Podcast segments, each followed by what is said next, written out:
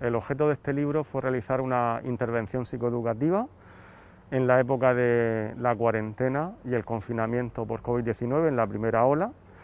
Los objetivos de esta intervención fueron prevenir los problemas emocionales que científicamente se ha visto que tienen las cuarentenas. Eh, también lo que pretende es promocionar los comportamientos saludables, es, eh, decir, eh, distancia de seguridad, lavado de manos, uso de mascarilla y en época de cuarentena el tender a quedarte en casa. Y otro de los objetivos que tenía el programa era detectar y derivar a asociaciones que daban apoyo psicológico gratuito cuando veíamos que habían indicios de estrés postraumático en las personas. Hemos hecho varios estudios y lo que hemos visto que tras la cuarentena eh, hay un elevado índice de estrés postraumático. Entonces sí que ya los estudios de antes nos decían que las cuarentenas producen problemas emocionales, pero en este estudio que hicimos, que fue al terminar el periodo de cuarentena, encontramos indicadores de estrés postraumático muy altos en una población que no pasó el programa. En cambio, aquellos que pasaron el programa, al terminarlo, tenían menor estrés postraumático.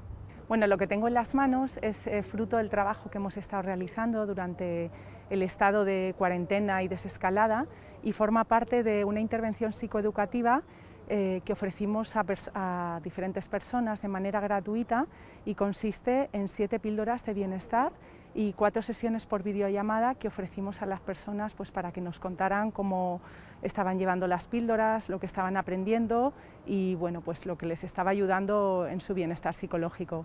Y bueno, lo que fomentan estas píldoras, entre ellas, es eh, que las personas aprendan a informarse de fuentes contrastadas y fiables. Eh, se fomenta un poco que el confinamiento es una acción de, altruismo social y cómo se motiva a las personas a que estar en casa puede salvar vidas.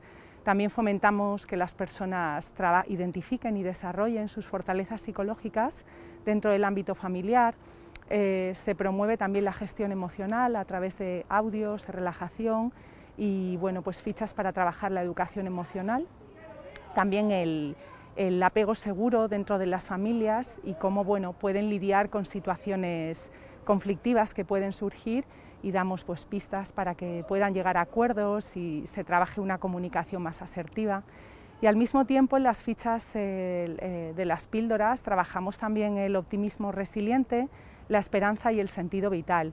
He de comentar pues, que el contenido de estas píldoras también lo, lo subimos a través de podcast a la radio de la Universidad de Murcia y que podían escucharlas todas las personas interesadas.